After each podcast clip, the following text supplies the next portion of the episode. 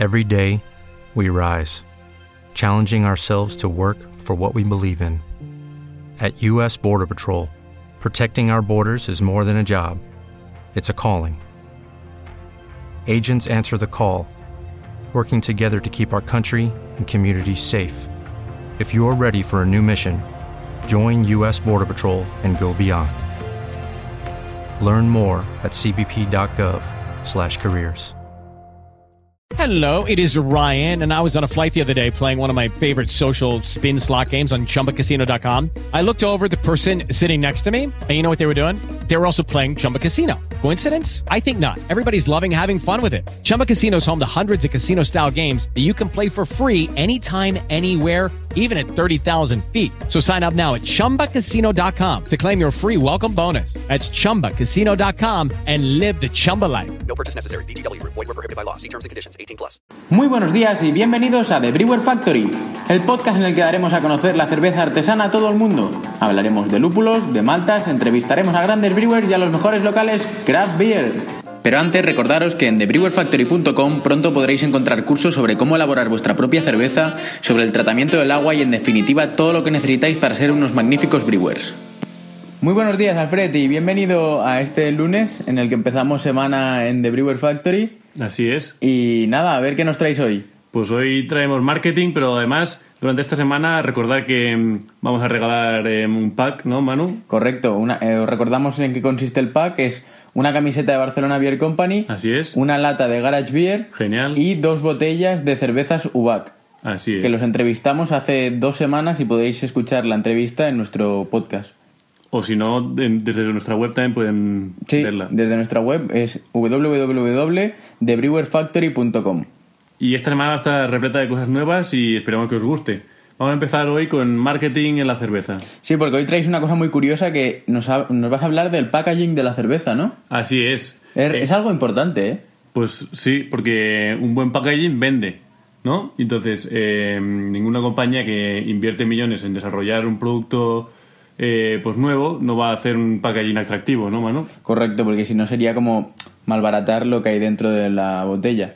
Claro, y además, y cuanto más vistoso, pues más eh, llama atención a la gente y más le lleva a comprar aquel producto, ¿no? Bueno, de hecho nos lo comentaba Eric hace tres semanas. ¿Te acuerdas que nos dijo que ah, tenía muchas cervezas buenas que no se las tomaba la gente por la, porque a lo mejor la etiqueta no era llamativa Sí. o la botella era muy distinta? Sí, sí, sí, nos lo contaba eh, Eric y así decía que habían productos que eran muy, muy buenos, pero sin embargo la etiqueta pues no llamaba atención y no volvía a repetir o les costaba mucho venderlas, ¿no? Bueno, pues cuéntanos un poquito. Pues sí, Manuel, eh, mira, en el acto de la compra de, representa en sí mismo un momento de máxima emocionalidad en relación con la marca, vamos. Y independientemente de la categoría donde se encuentre nuestro producto, con más de un 80% de decisiones de la compra tomadas eh, son de impulso. Entonces, si vemos una, un packaging atractivo, pues tenemos más posibilidades eh, de cogerlo que otra marca que no tenga un packaging tan, tan chulo como el nuestro. Sí, tan vistoso, ¿no? Eh, pues esto que decías es importante, porque si el 80% de decisiones de compra las tomamos justo cuando estamos enfrente del lineal de, del supermercado o, del, o de la, la tienda online de internet, es, es importante tener algo que resalte, algo que te haga vistoso. Claro. Es, es que es así, el, el- en ese proceso las emociones tienen un papel pues, muy fundamental, ¿no? El packaging que venden conecta directamente con la mente y el corazón del consumidor, que filtra todos los eh, atributos con la máxima eficacia y rapidez. Sí, porque ahora parece aquí todo súper romántico y corazón y tal, pero es que es la realidad, o sea, mm, es así. Te Sí, llama, sí, sí.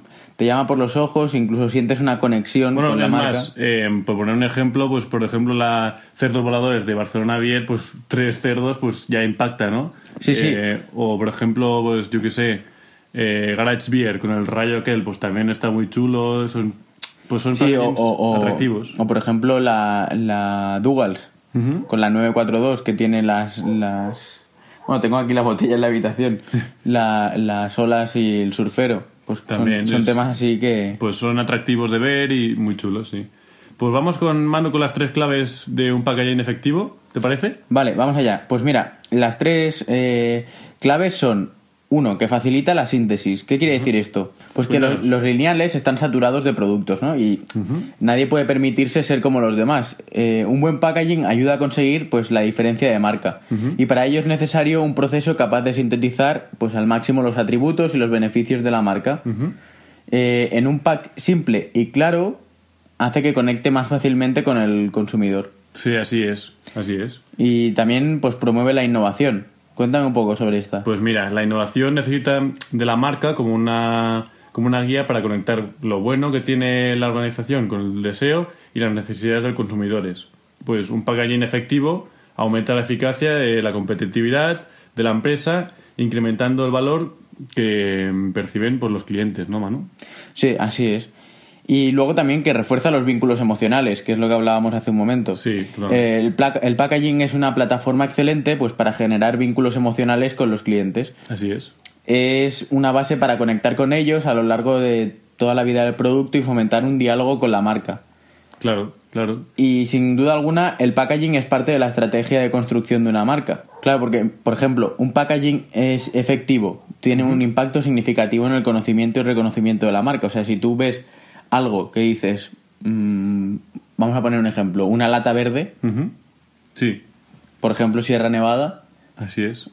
vas a detectarla más rápido si buscas una lata verde en el Claro, es lineal. como, es como el juego aquel de- del móvil que te sale la marca y tú decides el nombre, pues Correcto. rápidamente pues, eh, asocias la marca con el color o lo que sea. Correcto. Y luego, por, por poner un ejemplo así, saliendo de las cervezas, eh, los cereales para los niños lo ponen en arriba del todo, o sea, arriba del todo, en la mitad, y los ojos miran directamente al niño y esto hace que pues crear un vínculo emocional. Esto es saliendo de la, de la cerveza y para poner un ejemplo, ¿no? Pues la cerveza pasa igual. Los colores pues hacen que pues emociones directamente la- el color con la marca y, y rápidamente lo distingas. relaciones, sí. Así es. Y bueno, para conseguirlo, pues marketing, branding y packaging deben alinearse. O sea, es decir, el marketing, como está, o sea, el, el packaging, Sí. pues tienen que estar perfectamente unidos. No puede ser que... eh, sea de color el rojo el, el- Sí. el cartón y dentro sea de color otro, otro color, ¿no? No, sí que puede, pero tiene que estar alineado. Ahí está. Ahora vamos con una parte muy chula, que yo creo que nos vamos a divertir mucho. Y bueno, cuéntalo tú, Alfred, cuéntalo. Pues, Manu, vamos a jugar un juego, ¿vale? Venga, vale, vamos allá. Eh, según tu estilo favorito de cerveza, ¿Vale? vamos a intentar eh, decir más o menos cómo eres, ¿vale? O sea, definir mi personalidad. Así es. Venga, vamos allá. Que no quiere decir que, que lo sea así, pero vamos a intentarlo, ¿vale? Venga. Por ejemplo, con una Pilsner, pues eh, serías un- una persona eficiente, directo y tradicional. Eh, no te gusta explorar del todo y definitivamente no eres alguien que tome muchos riesgos. O sea, pasa lo seguro, ¿no? Sí, vamos allá. Con una Dark Ale, pues eres alguien malhumorado, hasta intolerante y suele ser agresivo. Pero una vez que te conocen, descubren que en realidad tienes un corazón muy sensible. Así es. Eh, una IPA, mira, este es mi estilo favorito. Vamos a, a ver cómo, cómo es. Pues mira, ya te lo voy a decir yo. A ver. Las apariencias son muy importantes para ti y siempre quieres saber lo que los demás piensan de ti. Estás en busca de un cambio constante y superarte como persona. Y te gusta pensar que eres sofisticado. Le- le- o sea, más uno, suscribo. O sea, eres así. ¿Y la tuya cuál es? La mía también es una IPA. Sí, bueno, Pero bueno, también, también puede ser la Stout, ¿eh? Pues más adelante diremos cómo eres, ¿vale? Vamos allá con una lager ahora. Vale, pues te gusta lo sencillo y nunca te complicas las cosas. Buscas lo casual, eres muy amigable y también te adaptas muy fácilmente a lo que sea. Suele ser el más divertido del grupo. Bueno, está bien. Pues ahora explícame un poco la Brown Ale. Pues mira, muchas veces te sientes incomprendido, crees que nadie presta atención a lo que dices y sueles sentirte como un marginado. Esta podría ser la tuya también. Es broma. Eh, gracias. No, pues mira, el- la Stout es otro tipo de cerveza que a mí me gusta y que si no hay IPA suelo pedirme Stout y me define como eres refinado y muy aventurero. No eres pretencioso, pero definitivamente sabes apreciar el buen gusto. Te consideras exigente y algunas cosas simplemente ya no te satisfacen. ¿Tú crees que me define? Bueno, en algunas cosas sí, pero tampoco mucho. No, no. Yo creo que más la IPA. ¿eh? Pues ahora vamos con la Vogue. Dinos. Vale, pues mira, se puede decir que tienes bastante clase, pero algunos de tus hábitos no suelen ser los mejores, o al menos eso dicen. Y por último, pues la de trigo. Cuéntame. Que esta yo creo que sí que te define más a ti, ¿eh? ¿Ah, sí? Sí, También me gustan, ¿eh? Las de trigo. Yo creo que te define más esta a ti que no la otra. Un poquito, háblanos. Vale, pues dice que prefieres las cosas como son, al natural. Te gusta demostrar que tienes estilo, pero a veces otros suelen desestimar tus comentarios o gustos. Y también eres propenso a malinterpretar las cosas. Pues así es. vale, gracias, hermanito. Nada, y si es verdad esto, pues enviad, eh, comentadlo o decirnos algo. ¿eh? Sí, por favor, escribidnos en las redes sociales o enviarnos un correo a info arroba y decirnos, oye, pues a ver, pues yo creo que no o yo creo que sí. Eh, lo que nos gusta es el debate y poder hablar con vosotros. Así es. Bueno chicos, y para acabar esta parte de marketing, vamos a hablaros de qué fue antes, si la barba o el cervecero. Como vosotros sabéis, muchos de los cerveceros de hoy en día, al menos aquí en España, pues tienen barba, ¿no? Ya hemos, eh, bueno, nosotros no. Y nuestros amigos de... Nosotros tampoco somos cerveceros. ¿Eh? Nosotros tampoco somos cerveceros. Pero tú llevabas la barba hace dos días. Bueno, sí, me la afeité, pero... Ah, vale, vale. Eh, bueno, tan solo comentaros que este estudio no lo hemos hecho nosotros, sino que lo han hecho nuestros amigos de Inmersión Birrística y, eh, bueno, vamos a, a lle- a explicaros un poco las conclusiones que ellos tuvieron, ¿no? Pues la primera conclusión que tuvieron, Alfred, ¿cuál fue? Pues en el mundo de la cerveza artesanal hay más barbudos que no barbudos. A Te ver. explico, te explico, porque es un poco lío.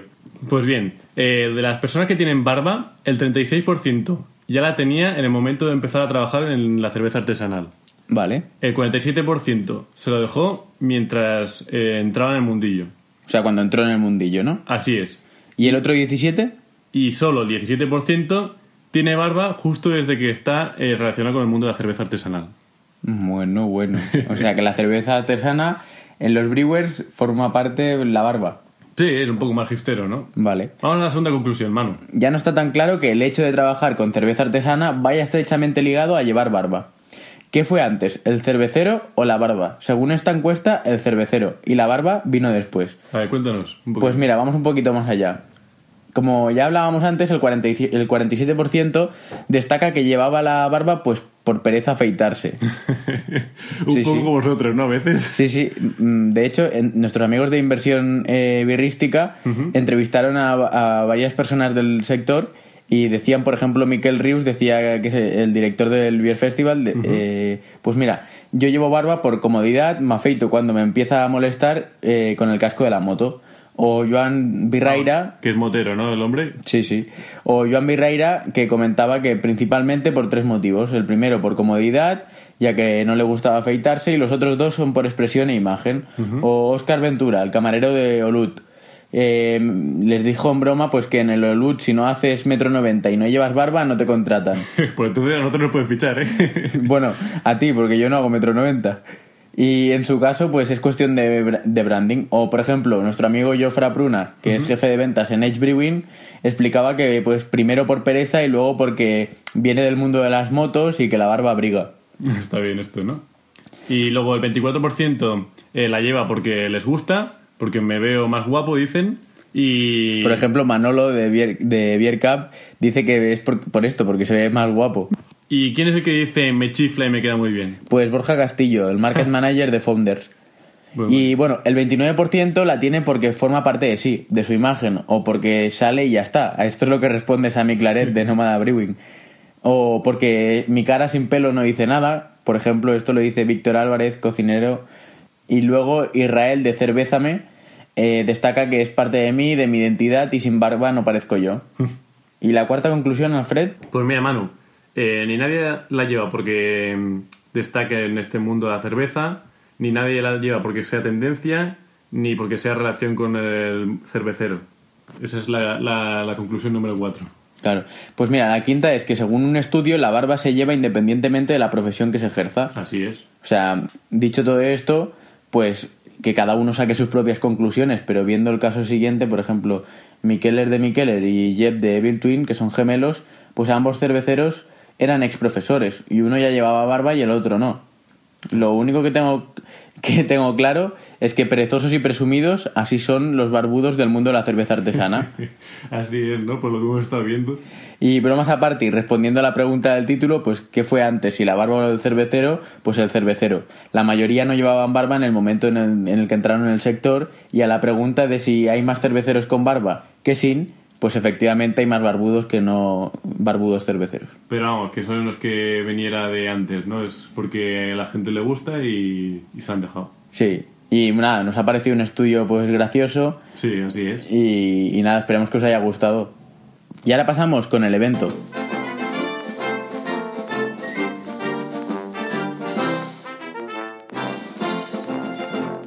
Pues la semana pasada estuvimos en el, en el evento de Poblenou, ¿no, Manu? Sí, en la Fira del Poblenou. Así es.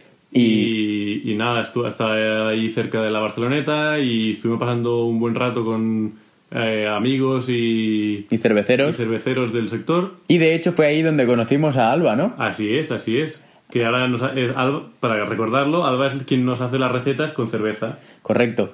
Y nada, o sea, os explicamos un poco cómo está organizado. Pues Sí. en verdad son como pequeños stands, ¿vale? Y, de- y en esos stands están puestos los cerveceros, ¿no? Y entonces tienen pues tiradores, dependiendo de la marca pues trae más o menos. Y, y es hay muchos food trucks para poder comer. Así es.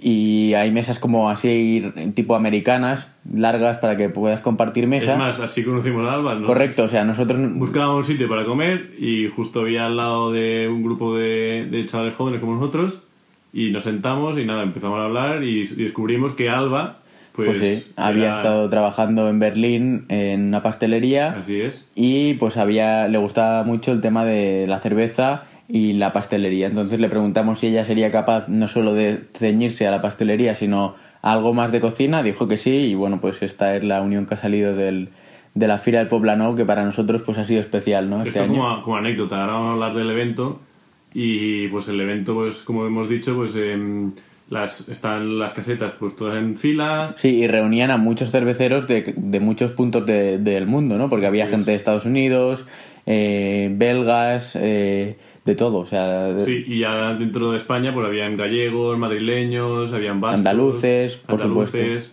Y estuvimos hablando con tres monos de que eran andaluces. por supuesto. Y sabes lo, lo bueno que nos enseñó, pues Sí, que él escuchaba muchos podcasts de, de cervezas pues de extranjeras. correcto. Eh, nos decía que tienes que estar informado y que, pues bueno, es, es algo grato, ¿no? Ver que la gente escucha podcast, aunque no sea nosotros en ese momento, pero, pero que la parroquia de los podcasters pues va creciendo, ¿no? Claro, claro. Y luego también estuvimos con los chicos de la 15. Así es, que nos reconocieron. Sí. y nada, los de Edge Brewing, eh, La Pirata, Montseny. todos, todos. Sí, pues había mucha gente de Rusia, de Bélgica, Panamá y además todos los que estaban ahí em, que, que no eran no tenían nada que ver con el sector, pues eran muchos extranjeros, incluso de aquí también había gente. Sí, había mucha gente y nada, el ambiente era súper divertido, eh, muy distendido. A nosotros nos gustó mucho, la verdad. Fuimos de a por el mediodía, pero nos dijeron que el, el boom de gente era por la noche, a partir de las 8. Sí, estuvimos de mediodía, o sea, desde el mediodía hasta las... Tarde, hasta sí, las 7. hasta las 7. Y, y nada, estuvo muy bien, nos lo pasamos muy bien. Y la verdad es que fue un gran evento y el año que viene, por supuesto, que estaremos allí. Así es, y si eres alguien que no conoce la cerveza y quiere conocerla pues más a fondo, pues es un buen lugar como pues para ir y conocer la- las, las distintas marcas que hay a nivel pues internacional e incluso nacional. Sí, sobre todo Incluso había una parte que hacían catas, un pequeño curso para eh, saber buscar el sabor a la cerveza y demás, y estaba muy bien, la verdad. Es, pequeñito, no es muy grande como podría ser un, el Barcelona Beer Festival. sí. Así es, pero, pero estaba bien, estaba bien. Eh, era un, un lugar muy familiar, digamos. Sí, y aparte es lo que decías tú, Alfredo. O sea, yo creo que es un buen sitio para cuando estás empezando en el mundo de la, sector, de, o sea, de la cerveza artesana y no has probado nunca o has probado muy pocas cervezas artesanas. Venir aquí, pues siempre vas a encontrar alguna que otra cerveza que te va a ayudar a, a introducirte un poquito más en este, en este mundo de Claro. cerveza artesana. Y, y- y si te gusta y, y ya eres, digamos, alguien que ha probado muchas cervezas artesanas, pues siempre encuentras mm, gente nueva. Por ejemplo, yo probé a Oscar Blues, que aún no los había probado, o por ejemplo a Nogne de Noruega, tampoco los había probado todavía y pues aproveché para, bueno, tú también, aprovechamos para tomarlos allí. No, y eh, además, pues eso, que todas las marcas, pues hoy en día tienen eh, su cerveza con menos gra- graduación, pues que es para iniciarte pues en el mundo craft beer, ¿no? Entonces, eh, siempre está bien probar de menos graduación a más graduación. Sí. Ir iniciándote pues en este sector. Sí, y lo bueno es que detrás de- del, digamos, del mostrador tienes al brewer y le puedes preguntar, oye, pues esta sí, sí, cerveza, sí. ¿cómo la has hecho? ¿Y, y por qué tiene este gusto? ¿Y por qué no sé qué? Y ya veréis que son gente súper simpática que os va a decir siempre, pues oye, pues mira, pues esto lo he hecho así o esto lo he hecho así y el motivo de que este sabor lo encuentres es por esto. O sea, se aprende muchísimo. Sí, sí, totalmente. Bueno, nosotros sa- salimos aprendidos mucho más, ¿no? De lo que ya sabíamos. Sí, aprendimos, aprendimos bastante. Eventos así, pues te fortalecen en el sentido de que dices, vale, o sea, son- no solo por las cervezas, sino por, por quién hay detrás del mostrador, ¿no? Por Así esto que decíamos, que son, son gente que se entrega para que mm, te guste su producto, para que para explicarte cómo lo ha hecho, o sea, no hay ningún tipo de, de misterio aquí, ni te van a decir, no, pues no te lo digo. Siempre hay la típica receta secreta, pero, pero que vamos, que la gente pues es muy simpática y, y esto, digamos o no, eh, te ayuda a que el sector eh, cerveza artesana eh, se impulse mucho más, ¿no? Porque es mucho más familiar y, y incluso hay brewers que te, te dicen cómo han hecho la receta tal cual, ¿sabes? Sí, sí, sí. Y entre ellos pues hablan, eh, comparten ideas, hacen colaboraciones. De estos eventos que veis aquí, como la Fira del Poblenou o Mediona, eh, surgen amistades entre brewers, que eso se transforma luego en una colaboración y en una cerveza conjunta, que luego a nosotros, que somos los que la tomamos, pues es bendición, porque Totalmente, totalmente. cuando se juntan dos cerveceros buenos y hacen una buena cerveza, pues es como... Es de agradecer. es Sí, agradecer. correcto. Pues bueno, ahora vamos con el último apartado, que son las noticias. Y ahí vamos.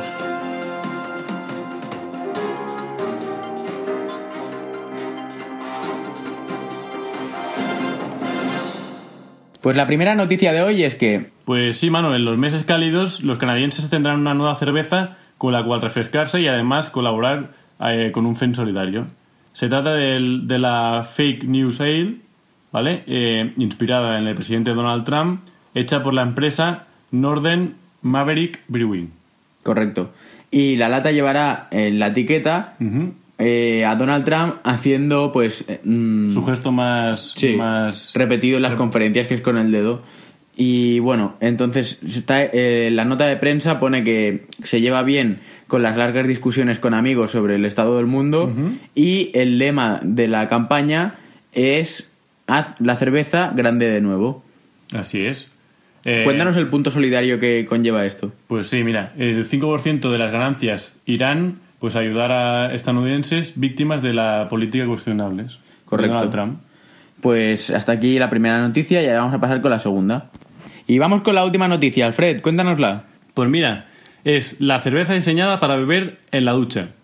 ¿Así? Sí, sí, sí, totalmente. Ostras, buen invento. Eh, pues mira, esta cerveza la han hecho nuestros amigos de Punk Punk Brewery. y bueno, se trata de una cerveza lo suficientemente pequeña para no calentarse dentro de la ducha y que se puede tomar en tres o cuatro tragos, pero lo suficientemente fuerte para que empieces a prepararte para salir de fiesta o para que desconectes de las preocupaciones del día al llegar a casa. Así es. Así es. Y lo bueno de la cerveza es que el tamaño de la botella es de 18 centilitros y tiene 10 grados. O sea que no es una... Es una señal de cerveza, digamos, ¿no? Sí, por así decirlo. Y bueno, pues se ha conseguido un sabor jabonoso que, bueno, en, la- eh, en algunas cervezas se llamaría off, pero que aquí le da un punto. Pues está guay, está guay. Sí, además eh, la idea surgió porque en su agencia, en la agencia de estos chicos, estaban cansados de las clásicas cervezas rubias y se propusieron pues innovar en el negocio para desarrollar un concepto único y de esta manera llevarlo a cabo. Y salió con un productor que era Frederick Tunedal y que es un genio de la cerveza y así fue como se dieron con lo que buscaban. Vamos, un poco más alejarse del- de la típica ir a tomar la cerveza con mis amigos o irme al bar a tomar una cerveza, ¿no? Sí, y sobre todo también mm, mantiene mejor la temperatura esta cerveza, o sea, se mantiene fría. Aun estando en el agua. Sí, sí, Qué mantiene bueno. fría. Qué bueno. Y bueno, pues eh, a ver, yo creo que es una muy buena idea, porque muchas veces, no sé si a ti te ha pasado, pero llegas de un día de trabajo o de estudiar eh, complicado y lo que quieres es estar en la ducha, eh, desconectar del mundo, no hablar con nadie. Y tomarte una buena cerveza también, ¿no? Sí, y tomarte una buena cerveza. Y hasta ahora metíamos pues botellas nuestras de cervezas de por aquí. Habrá que probar con, con esta, ¿no? A ver qué A ver, tal. A ver, yo nunca he probado ducharme con una cerveza, pero visto esto, pues a lo mejor no, no descarto comprarme una y probarla a ver qué tal, ¿no? Yo una vez sí. ¿Ah, sí? Sí. Y la verdad es que estuvo muy bien. A ver, cuéntanos, cuéntanos, porque... No, bueno, no tuve un mal día y, y para desconectar, pues me metí con una APA en la ducha y nada. Y no se te Salí nuevo. ¿Agua o no se te...? Hombre, no, porque no tocaba con el agua. Ah, vale, bueno, bueno. Bien, bien, bien. Pues vamos a continuar con la noticia, ¿no? Sí, y bueno, pues al final es muy simpática esta noticia porque Sus creadores indican que no, no hay que seguir ningún protocolo determinado en, el- en la ducha, nada de regular la temperatura del agua, por ejemplo, y que solo se trata de disfrutar la, la experiencia, vamos. Sí, o sea, dicen que simplemente debes asegurarte de saborear el momento y de dejarte llevar por el placer de una ducha, pues calentita, y comprobar que la botella está abierta y cerrar los ojos. Sí, totalmente. Pero esto calentita en invierno. Ahora en, Ahora en verano, pues, fría y Y aún debe saber mejor la cerveza, vamos. todavía mejor. ¿Y qué más nos cuenta en la noticia? Pues que empezaron a comercializar la Shower Beer a finales del 2016 y a través de internet.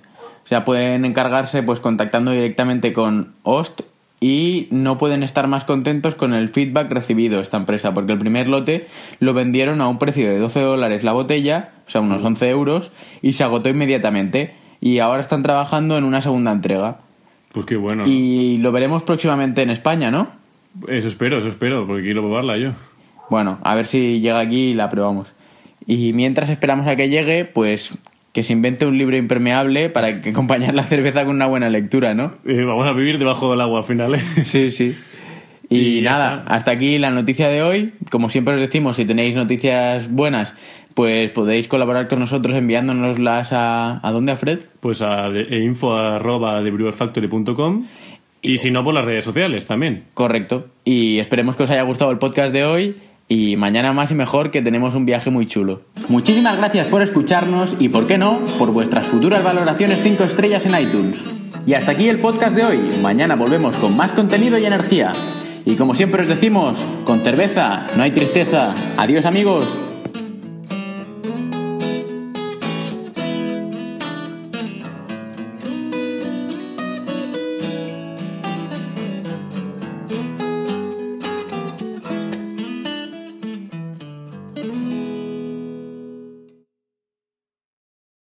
Lucky Land Casino asking people what's the weirdest place you've gotten lucky? Lucky? In line at the deli, I guess? Aha, in my dentist's office.